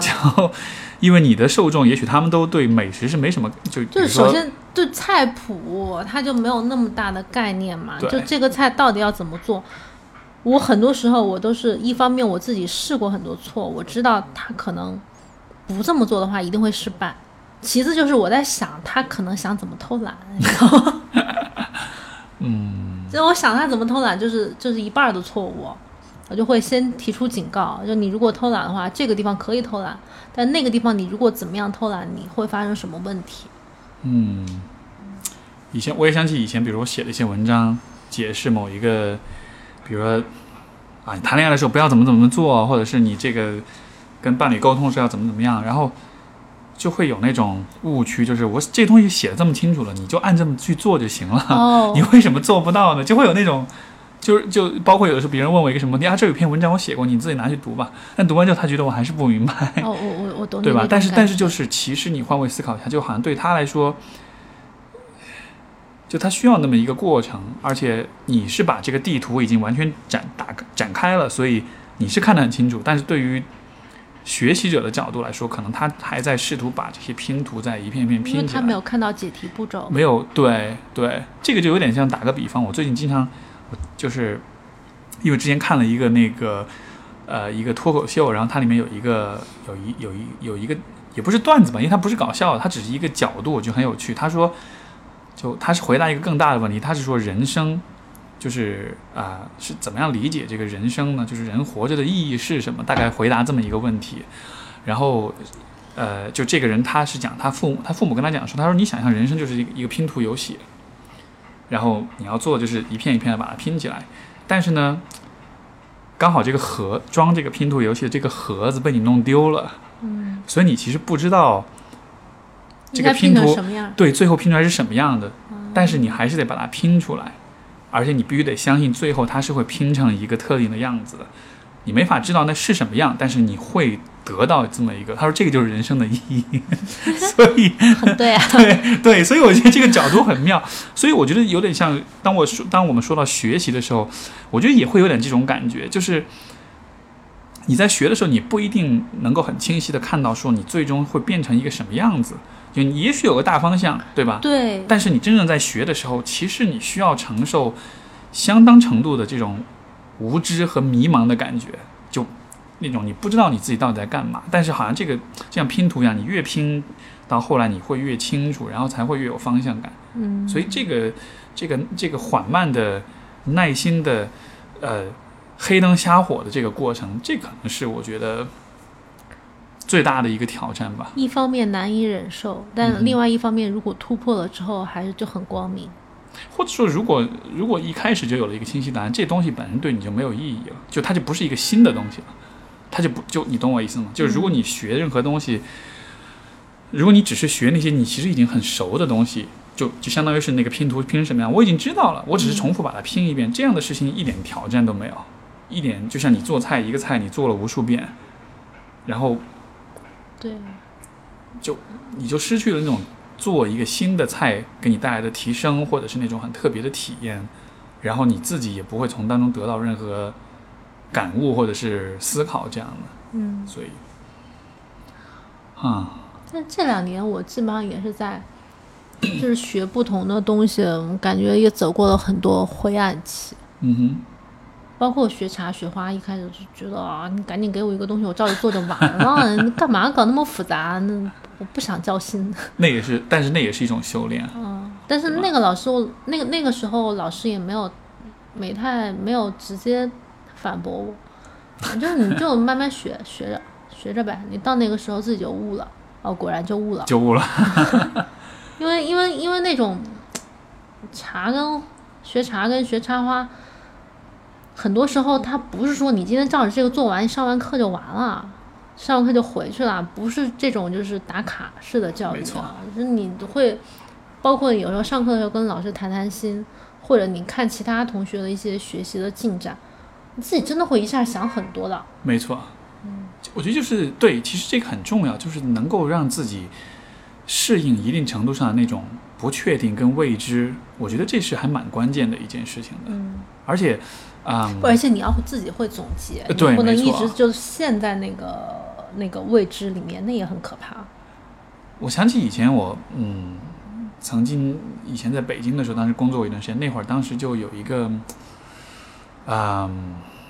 反正就一个挺有名的一个专家，当时他在做一个这种小型的这种就是讲座，完了就大家后来在交流提问什么的。嗯然后那会儿我也是我自己在一个可能人生比较低谷，因为刚毕业做了一个莫名其妙的工作，然后也不是特别的投入，然后也不知道自己要干嘛。我当时就问他，我说：“嗯当你在人生中遇到困难或者迷茫的时候，你会怎么做？”他说：“最好的方式就是 learn something new，就学一点新的东西，可以是任何的东西，嗯，就是学一点新的东西。”但当时他没有解释为什么，他只是说这样，他只是举了他自己个人的，因为他不是搞心理学，他没有这么多的这种洞见，他只是说哦，我的方式就是我就会学一些新的东西。嗯后来我当时就想，好吧，那我就试试看，然后就自己蒙头蒙脑地这么去实践。但是很很长一段时间之后，回头再来想，我觉得这当中是有一个非常重要的道理，就是当你在想要去学一些新的东西的时候，就好像你的大脑会进入一种好奇和探索，而且是比较无畏的一种模式当中。就像比如说，你到了一个新奇的城市，就应该这么说，人在旅游的时候嗯是很难抑郁的。嗯你懂我意思吗？嗯因为一切都是新的，你必须得去探索，嗯你自动进入了一种发现、跟尝试、跟寻找的这样一种状态，哎，我明白你而这种状态是和抑郁、和那种消沉、和那种迷茫是完全相反的。嗯所以就是，所以就是你把你自己放在一个学新的东西的心态当中的时候，就好像是你的身体自动都会跟着进入不同的一种状态。你这个想法，我有两点启发。嗯哼首先，你当时真的听到他说那个 learn something new，你就去 做了，我觉得太难得了。因为很多人就是听了之后，就是觉得。就啊过吧，就是一个鸡汤，就就过去了。因为因为这是就逼到角落里了，就确实就就啊不该、不知道该但是怎么办，但是真的这这样做很难得。然后第二个就是你刚刚说那个，你真的去做一个新的时候，我后来发现我有一个体会，就是我学我不是今年七月份开始学日语嘛，对，我其实以前就是我们都是英语教育出来的嘛，但是我英语一直不算特别好，就是我很懒得去学，就是不拔尖，但是分数不会拖后腿，就那个程度。然后我就英语一直就是就半吊子扔那儿，但是学日语的时候，我又发现，因为周围的其他人都不懂日语，啊我觉得对于大家来讲是一个大家都是零基础，我也不害怕说我在这个领域上毫无建树，然后我又觉得一点都不害怕，因为你知道那种感觉嘛？你学英语的时候，你周围所有人都在都会讲英语，而且很多人还比你讲得好，你会有点害怕。但是学日语，旁边很多人都不会讲，你一点都不怕。那种那种学习的时候，我就觉得很好奇，有终终于在语言上有一个探索的啊，我明白。感觉，因为因为我学英语，我就觉得我在应试，我在嗯，就英语的学习，像是你在同时承担着很多的恐惧跟这种焦虑。对，因为他要考试啊，我就是你那考四六级，考这些东西啊，我没错，对我觉得很可怕。但是学日语，因为我当时在刚刚学日语的时候，我甚至还跟我的日语老师讲，我说我没有语言天赋，但实际上我粤语我自己自学到听力完全没问题，然后可以就是可以跟人对话的那个程度。我当然也内心也不觉得我是毫无语言天赋的人，你知道吗？可是我我真的英语一直就学的不好，就搞成阴影了。对，就很有阴影。然后 后来学日语，他我我老师就说，他说你是我教过的学生里面学日语天赋很好的一个。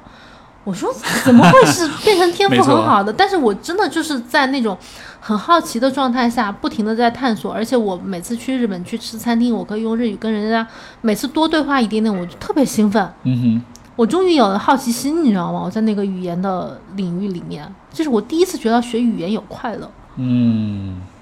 我觉得很神奇，就有点像你刚刚说的那种。所以，所以我觉得，哎，就感叹一下，我觉得其实就好奇心，其实本来是一个非常可贵的品质，而且你知道谁是最好奇吗？小孩子。对，但是就是规则不能束缚他们的好奇心。对，就是所以我觉得好奇心被扼杀，这可能是糟糕的老师或者教育理念能够给人带来最大的一种一种影响，就是你把一个人的好奇心给扼杀掉之后，取而代之的是像这种压力、这种考试，就当你需要朝着一个特定的分数去的时候，这种渴望、这种欲望就成了一个像是一个一叶障目的东西，它就会让你看不见，其实还有很丰富的东西可以这还挺有。趣的啊！我没现在错没错，我我伴侣也是这样，他的那个英语就是他英语应该还可以吧？OK 的，完全 OK 的呀。但是他自，因为他以前是老师，他以前有个很糟糕的老师，就可能经常会针对他，然后反正留下一些挺不好的一些这种体验。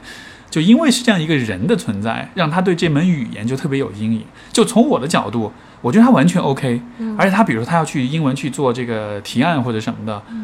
包括就是科普一下，Steve 的那个女朋友是广告公司的，对他是在就广告行业，所以说就有的是用英文提案这样的，他自己又很发怵，就很害怕。我就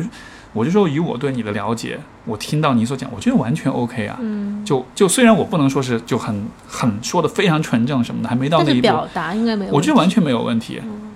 包括实际客观发生的状况，就是当他去做这个提案，真的就过了。像前两天刚刚就他们给一个很大的一个呃企业做了这种提案，然后就就就真的就过了。然后我说你看就过了呀，但是很有趣，就即便是有这些客观的证据证明是完全 OK 的，但他心里面就是他现在还是很害怕，是吗？会慢慢的变化。我觉得就是人都会成长，会，但是我只是觉得就是我们对过去的那种阴影也好，那种你害怕、你不自信的东西，就这个这种认识真的是还蛮顽固的。你需要花相当多的时间去一点一点的说服自己，OK，其实不是这样的。就这个过程是一个你真的得很坚持，你才能够克服的一个东西吧。就是我们需要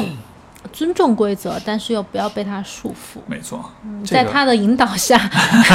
完成一些自己自己的东西。没错，因为规则代表的是秩序，那秩序可能太多了的话，会扼杀你的创造性跟发现；但是完全没有的话，你就会进入一片迷茫跟无知当中。而且你不知道到底要干嘛。没错，没错。所以，所以我哎，这个这个我倒是觉得很很重要的一点，尤其我觉得对于比较年轻一点的朋友来说，我觉得现在大家普遍还是，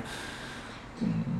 有那种比较叛逆、比较反权威的这种，就是就是唾弃权威的这种心态。我觉得可以有，但是需要平衡一下，因为你看，我真的是觉得越年轻的小朋友，像九零后，包括一些可能零零后这样子，他们其实还是蛮迷茫的，因为这个时代确实也少了一些真正能够让人幸福、让人服气的一些权威，在告诉大家，比如说关于做人的问题，关于生活、关于人生的发展啊，嗯，包括亲密关系、生这样的一些东西。对，感觉有些框架也已经被人为的拆掉了。比如说以前你可能 不高考就没地儿去，但你现在你不高考，你出国，你直接工作或者怎么样，都有很多很多选择。它其实也没有那么多后顾之忧。但实际上你不在这个框架里面，你反而会就觉得没有努力的方向。没错，如果我再强行把你的做的事情给给拉给拉给牵扯进来的话，我觉得，因为你我我很喜欢你这个说法，就强行的拆掉。我觉得现在外卖就是强行拆掉家庭的饮食文化，让你没了这个。对你不需要回家吃饭。对，不，但真的呀，就你看，比如说现在很多那种，呃，比如很多的餐厅或者酒吧，它会把它营造成一种像是主这个主人的客厅，对吧？有很社很强调社交属性。为什么这样呢？因为大家现在都不去朋友家里面做客，大家都是出去吃。就其实那个在家里面待客的这种氛围跟文化，其实越来越淡了。嗯，所以说，你看，这就像是。缺什么补什么。缺什么不是？哎，真的是这样的。所以说，所以我觉得就是这种呃自由跟保守，这个传统跟进步之间，永远是一个来回的一个不断变化的动态平衡。有一段时间我们会变得非常自由，非常反权威、反传统，但是有一段时间我们又会回归，又会想要回去找到一点什么。嗯，所以瞎扯了好多，对，好吧？那 还可以感觉。还可以。明天的那个见面会也 PPT 还没写完。好呗，哎呀，好吧？那我们今天就先到这儿。嗯，又又扯了有的没的的很多你今天还有。两场博客要录是吗？我接下去就明天，明天还有一场博客要录。对，这个周末因为在北京，所以就一口气约了好多人。所以你今天晚上看比赛？对晚上格斗的比赛，就是那种我一直很 很钟爱的这种，也没有那么痴迷啊，就是只是觉得那种氛围，那种。因为，因为这也是从古到今，其实人们会有的一个传统，像古古罗马的斗兽场，你知道吗？决决斗士这样的这种，呃，就是大家对于暴力，当然现代社会是更文明的，就是不会丧命的，没有就是很很安全的这种，但是这种暴力的表达，人们对他的一种欢呼跟这种，我觉得会有点很很有意思的一个体验吧，所以就晚上去看比赛。好呗，那就感谢田螺姑娘，也感谢各位听众的收听。希望这个探讨能够让你也变得像田螺姑娘那样 pe- peace 一点，慢慢的去品味生活，好的，好吧？那我们先这样，然后就感谢收听，下期节目再见。我去给你切个水果吃。好，谢谢，拜拜。